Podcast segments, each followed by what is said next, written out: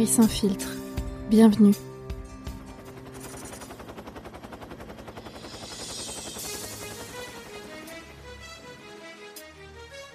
Avertissement, cet épisode évoque les violences sexuelles.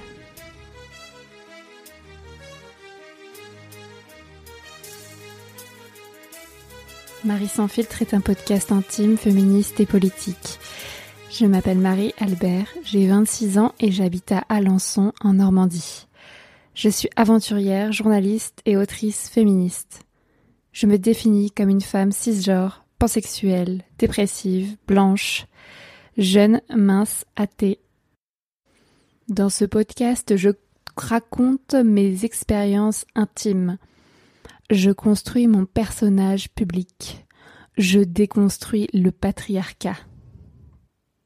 Si tu veux soutenir Marie sans filtre, je t'invite à lui mettre 5 étoiles sur ton application de podcast. Si tu veux soutenir Marie sans filtre, je t'invite à le commenter sur ton application de podcast. Si tu veux soutenir Marie sans filtre, je t'invite à le partager avec tes proches.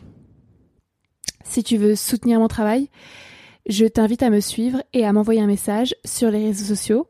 Euh, mon pseudo, c'est Marie Albert FR sur Facebook, Twitter et Instagram.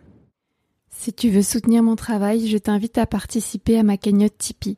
J'ai mis son lien dans la description de cet épisode. Tu peux donner 1 euro, 5 euros, 10 euros par mois en fonction de tes moyens. Tu sais, je suis journaliste indépendante et c'est l'une de mes rares sources de revenus. Sans toi, le podcast Marie sans filtre n'existe pas. Merci d'avance. Si tu as déjà fait tout ça, je peux passer au vif du sujet. Nous sommes aujourd'hui le vendredi 16 octobre 2020 et je lance la saison 2 du podcast.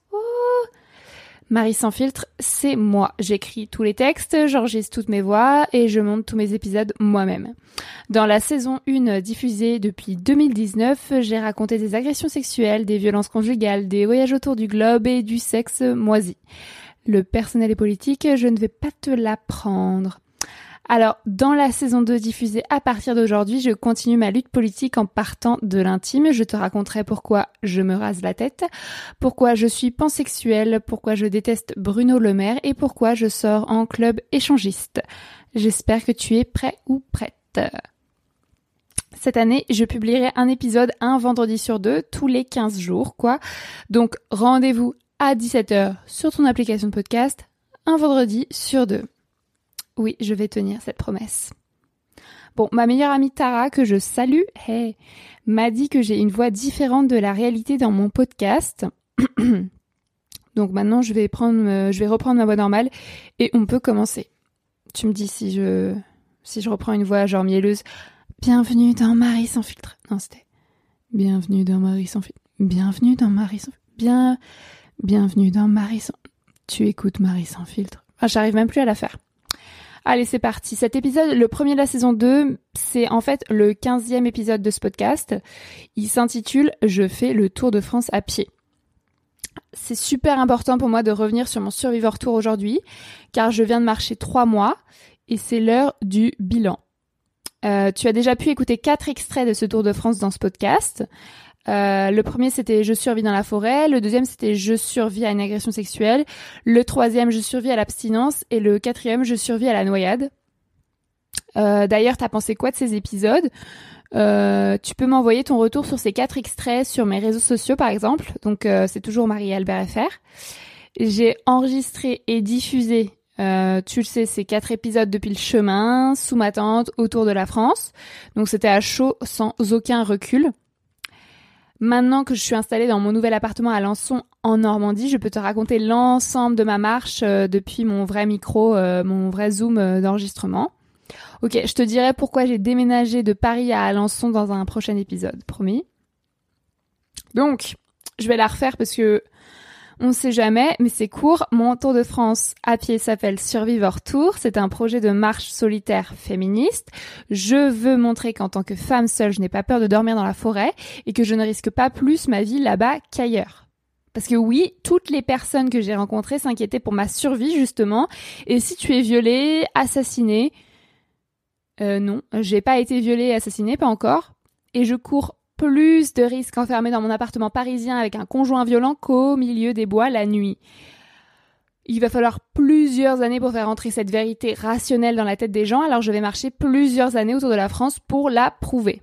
Donc, le 1er juillet 2020, tu le sais, je suis partie de Dunkerque à la frontière franco-belge. J'ai marché pendant trois mois vers l'ouest jusqu'au 30 septembre 2020. J'ai parcouru plus de 1500 km. J'ai fait euh, le nord, la Picardie, euh, la Normandie et la Bretagne. Et je me suis arrêtée à Lannion, en Bretagne Nord, dans les Côtes d'Armor.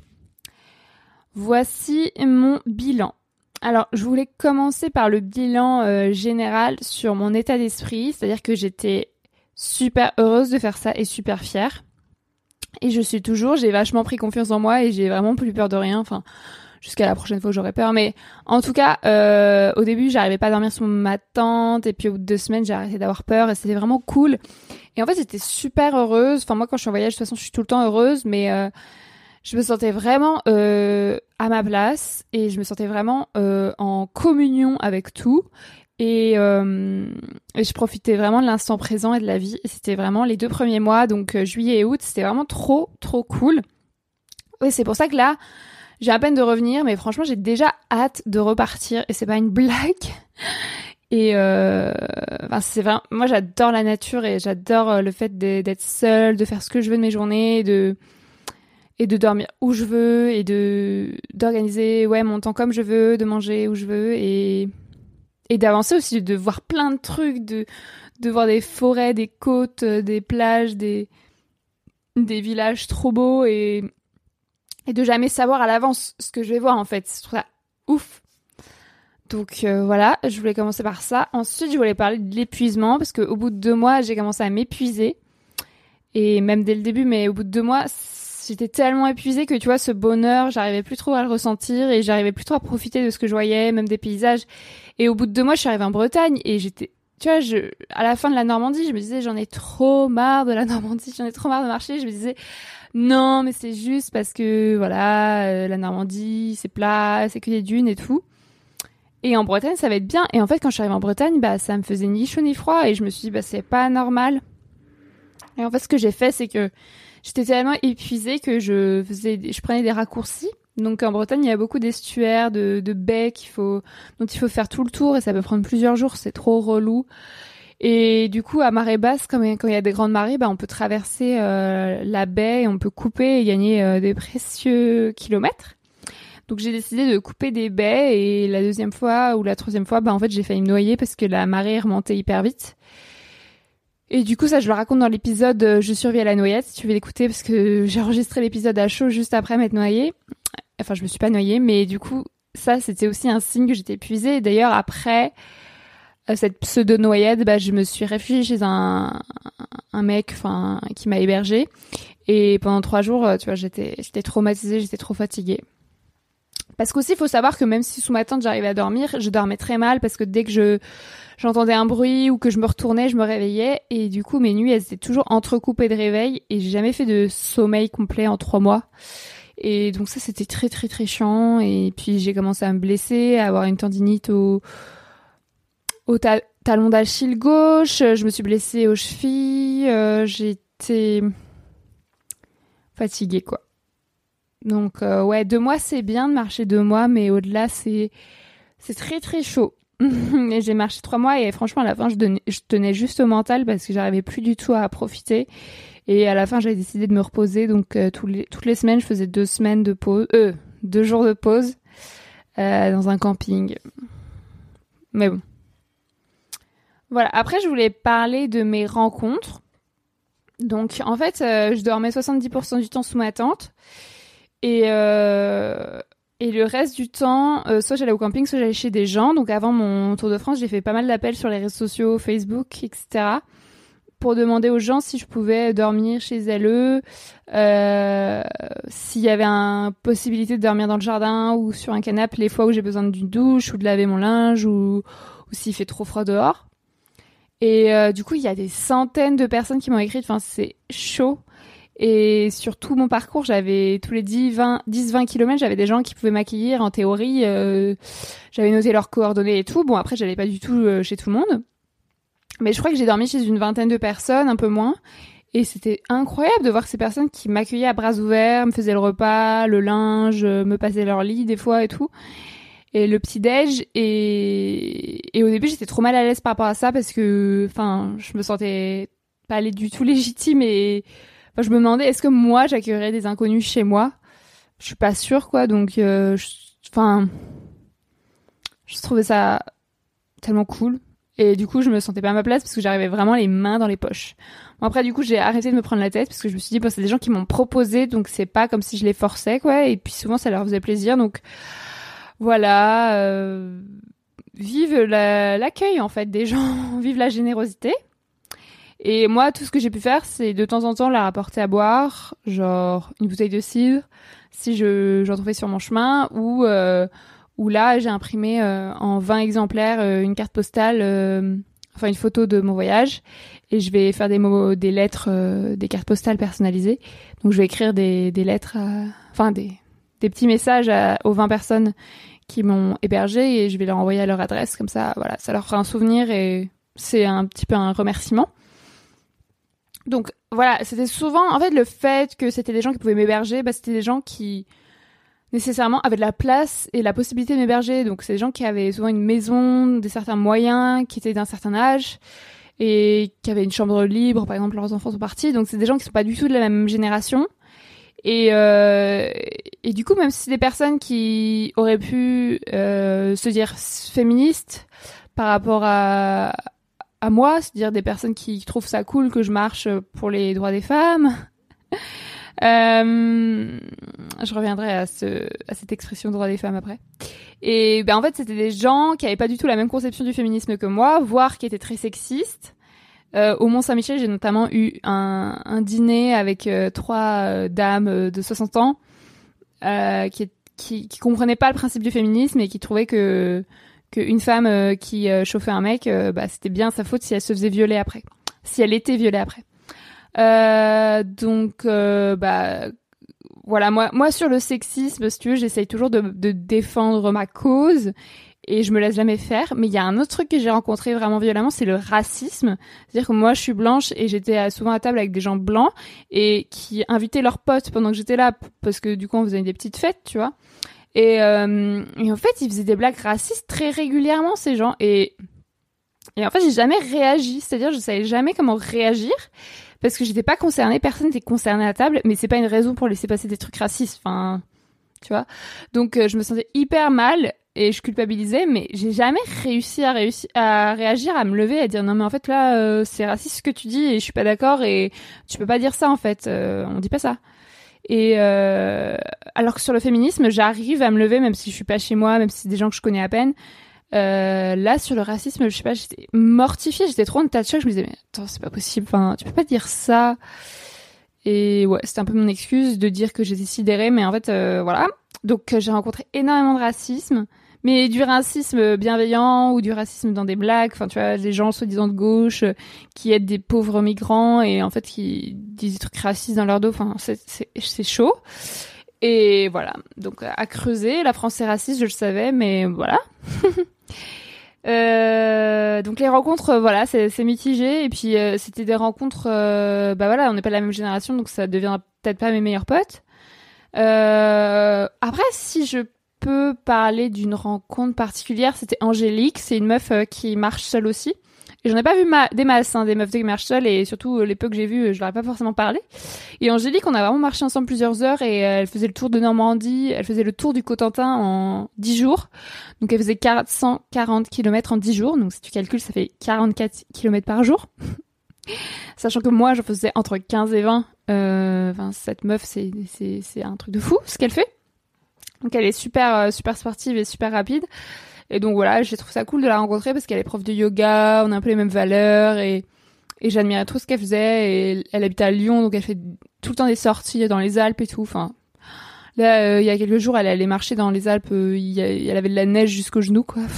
elle marchait avec des crampons, dormait dans la neige et tout. Enfin Voilà, donc c'est cool d'avoir des personnes inspirantes comme ça que je rencontre. Après, j'ai aussi rencontré pas mal de mecs qui marchaient, ou des gens en couple, ou des gens à plusieurs. Et euh, ils étaient quasiment tous relous. Euh, voilà.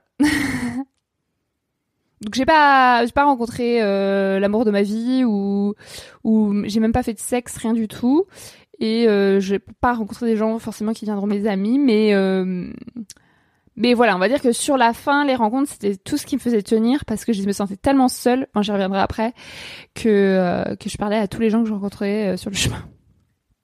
Ensuite, je voulais parler de, de ce qui s'est passé dans les médias sur les réseaux sociaux parce que du coup, le Survivor Tour, ça a eu un énorme impact.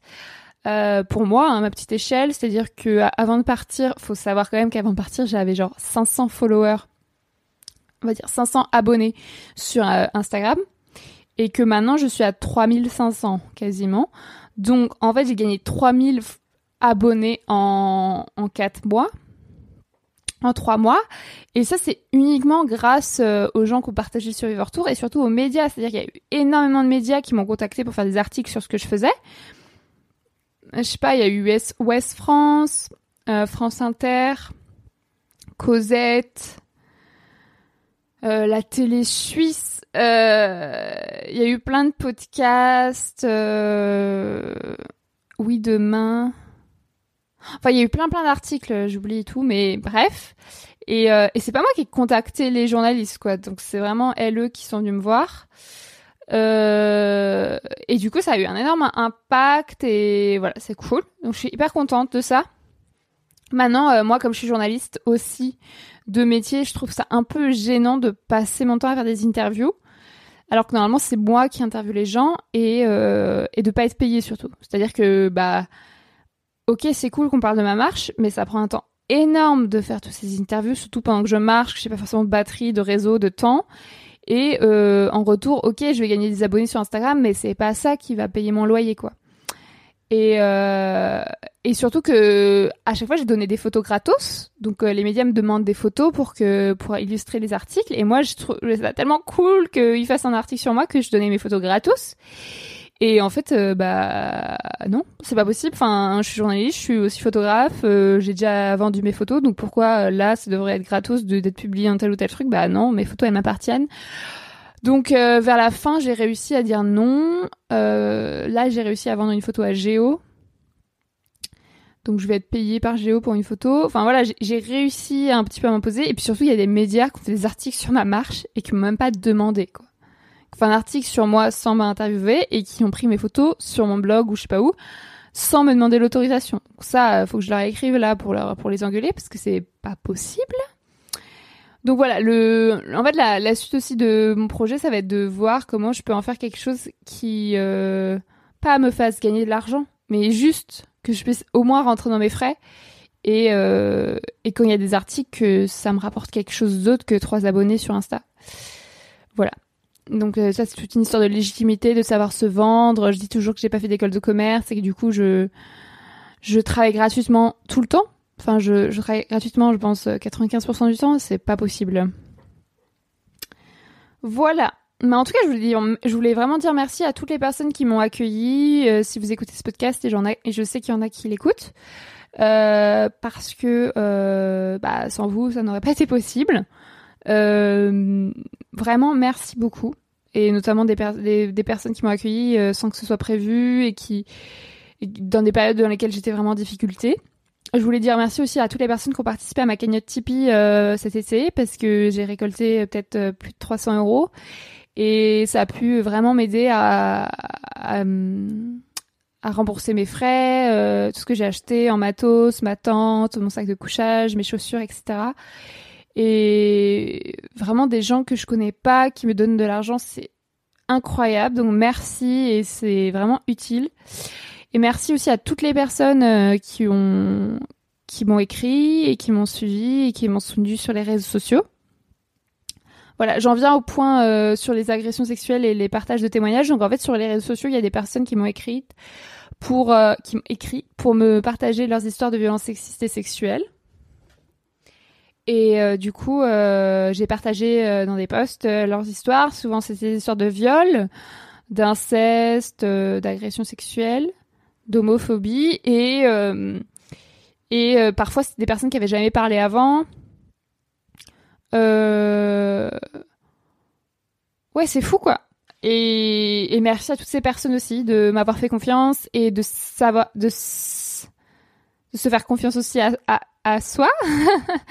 et, euh, et bon, ça, ça va pas faire changer euh, le, le, monde, on va pas faire chuter le patriarcat en partageant des témoignages, mais bon, la libération de la parole, ça fait toujours plaisir.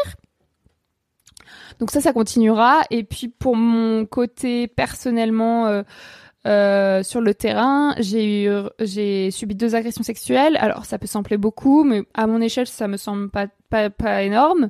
Euh, j'ai quand même marché trois mois dans la nature. J'étais euh, soi-disant tout le temps en danger et j'ai rencontré que deux exhibitionnistes. Donc les, les exhibitionnistes, c'est très relou parce que c'est des mecs qui montent leur pénis euh, sans le consentement de la personne en face.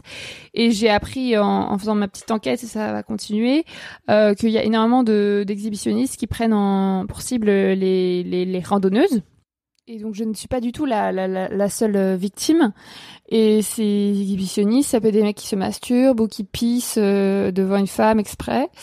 Et, et voilà. Sinon, j'ai j'ai pas rencontré grand, enfin rien d'autre en fait. Pas de harcèlement, pas de mecs qui m'ont suivi, pas de mecs qui m'ont mansplainé, pas de mecs qui m'ont qui m'ont harcelé, enfin rien.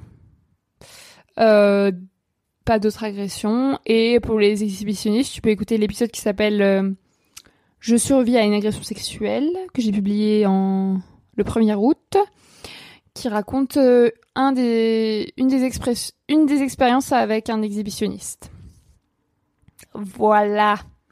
Mais euh, sache que la prochaine fois que je rencontre un, je lui défonce la gueule ou peut-être la bite. Voilà.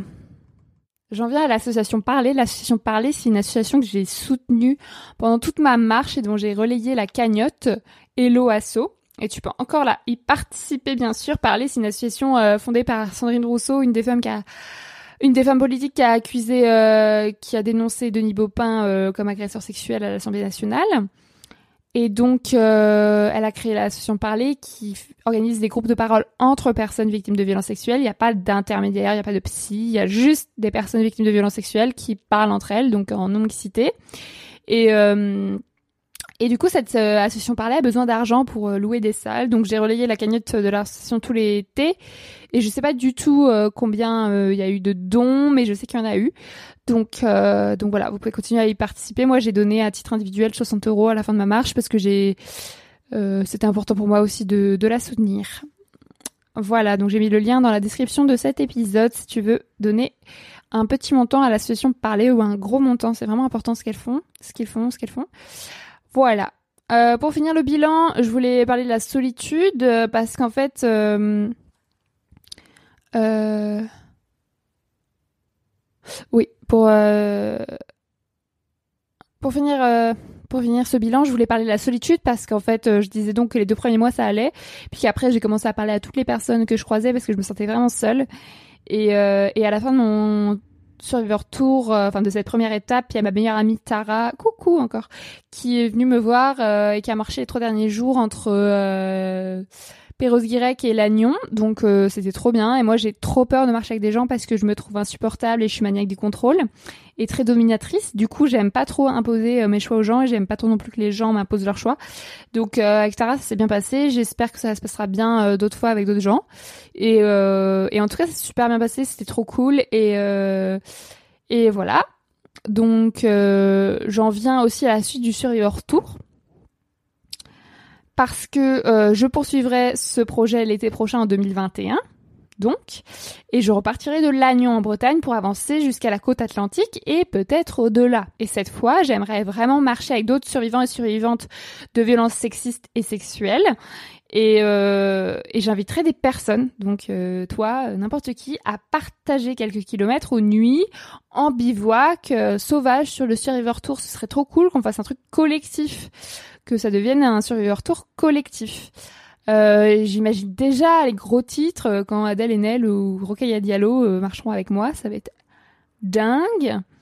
Euh, donc si tu veux me rejoindre, tu peux déjà m'écrire. J'ai déjà des personnes qui m'ont proposé de marcher avec moi, mais cette année je le sentais pas trop parce que j'ai pas confiance en moi. Mais euh, l'année prochaine, si tu veux marcher avec moi en Bretagne ou sur la côte atlantique, tu peux déjà m'écrire.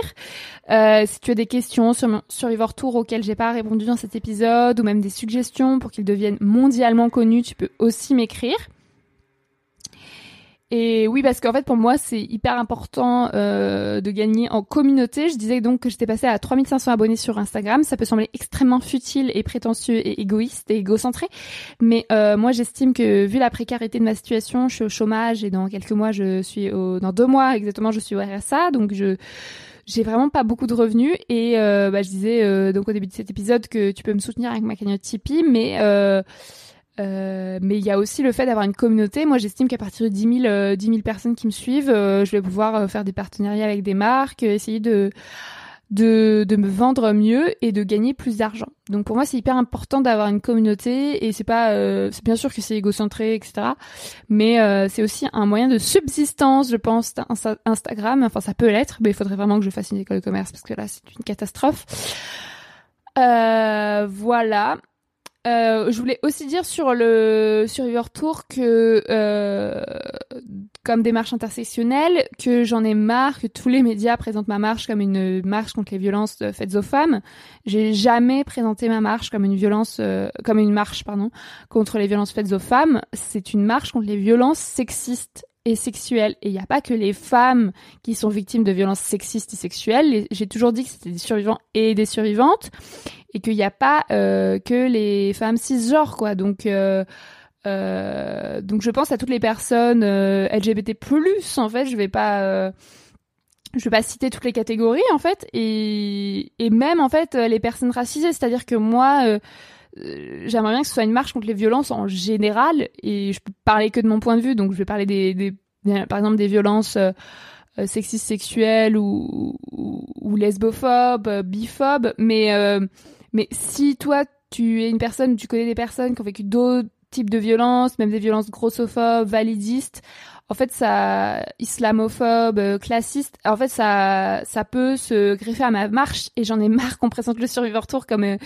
une marche contre les violences faites aux femmes, car il euh, n'y a pas que les femmes qui sont victimes de violences sexistes et sexuelles. et et moi, je vais pas rentrer dans les détails parce que c'est des théories, mais mais survivor tour, ça veut dire euh, tour euh, de survivants, de survivantes. Donc euh, donc voilà, on est tous et toutes des survivantes. Qu'est-ce qu'on est Qu'est-ce peu importe ce qu'on ait vécu, on a tous et toutes vécu des violences à un moment ou à un autre. Donc voilà, si tu veux témoigner, si tu veux marcher avec moi, pour peu que tu te reconnaisses dans cette définition, de victimes ou de survivants, survivantes, tu peux m'écrire. En attendant l'été 2021, je vais hiberner dans mon appartement à Lançon et préparer tout plein d'épisodes de Marie sans filtre pour ton hiver audio. Au fait, je lance un autre podcast dans quelques semaines. Il s'appelle Sologamy et on y parlera de célibat. Ceci est, est une annonce en avant-première. C'est pas le premier podcast sur le célibat, euh, mais c'est un podcast qui va être incroyable car je n'y serai pas la seule intervenante. Et d'ailleurs, si tu es célibataire et que tu souhaites y participer, peu importe ton parcours, peu importe ta définition du célibat, peu importe euh, peu importe euh, mes attentes à moi, tu peux m'écrire. Je recherche justement en priorité des personnes euh, sexisées, des personnes euh, racisées, des personnes euh, différentes de moi, si tu veux ce que je veux dire. Et donc écris-moi, merci, et puis je te tiens au courant. pour, le lancement de, la, de Sologamy dans quelques semaines. Ce sera tout, ce sera les premiers mardis du mois, donc ça sortira le premier mardi du mois de novembre pour le premier épisode. Voilà, donc l'épisode de 15 de Marie sans filtre s'achève ici. J'espère qu'il t'a plu. J'espère que j'ai pris une voix normale, mais je suis même pas sûre. Euh, rendez-vous dans deux semaines pour l'épisode 16 qui s'intitulera Je me rase la tête. Je me rase la tête, je me rase la tête. Si tu veux soutenir ce podcast, je me répète, mais c'est vraiment très très très très très important. Je t'invite à lui mettre 5 étoiles sur, euh, sur ton application podcast et à le commenter également. Tu peux aussi le partager avec tes proches. Merci. Si tu veux soutenir mon travail en général, je t'invite à me suivre et à m'envoyer un message sur les réseaux sociaux. Mon pseudo, c'est toujours Marie-Albert FR sur Facebook, Twitter et Instagram. Si tu veux soutenir mon travail, je t'invite à participer à ma cagnotte Tipeee dont j'ai parlé environ 56 fois dans cet épisode.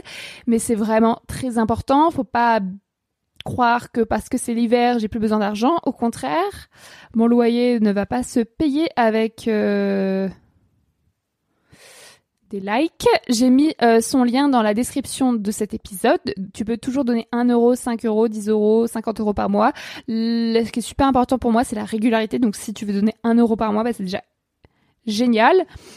Euh, moi, je donne personnellement à trois personnes qui s'appellent euh, Pauline Armange sur Tipeee. je donne 1 euro par mois parce que voilà, j'ai, je suis pas dans une situation très très cool en ce moment, mais euh, Pauline Armange, elle vient de sortir un livre qui s'appelle euh, Moi les hommes, je les déteste. Tu en as sans doute entendu parler. Je donne aussi à Marine Perrin qui a une chaîne YouTube Marinette où elle euh, parle de féminisme. Et je donne également à Lisbeth Newsletter qui est écrite par Sarah. Et elle a un Tipeee qui s'appelle Lisbeth Newsletter. C'est une newsletter féministe et queer qui sort euh, toutes les semaines. Voilà, je sais pas euh, à qui tu donnes sur Tipeee, mais c'est super important. Sans toi, le podcast Marie sans fil n'existe pas. Merci, merci, merci, merci. En attendant, le prochain épisode, je tiens à te dire que je t'aime. J'espère que tu vas bien. Moi, je suis très heureuse dans ma vie depuis maintenant deux ans et j'aimerais contaminer tout le monde avec mon bonheur. Je sais, c'est extrêmement niais. Bref, je t'embrasse, prends soin de toi. Et à bientôt